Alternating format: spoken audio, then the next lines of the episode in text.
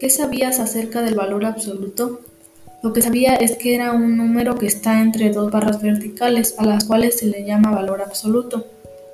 ¿Qué conoces ahora? Lo que conozco es que es un número real x, es el valor no negativo de x sin importar el signo, ya sea este positivo o negativo. Por ejemplo, 3 es valor absoluto de más 3 y de menos 3.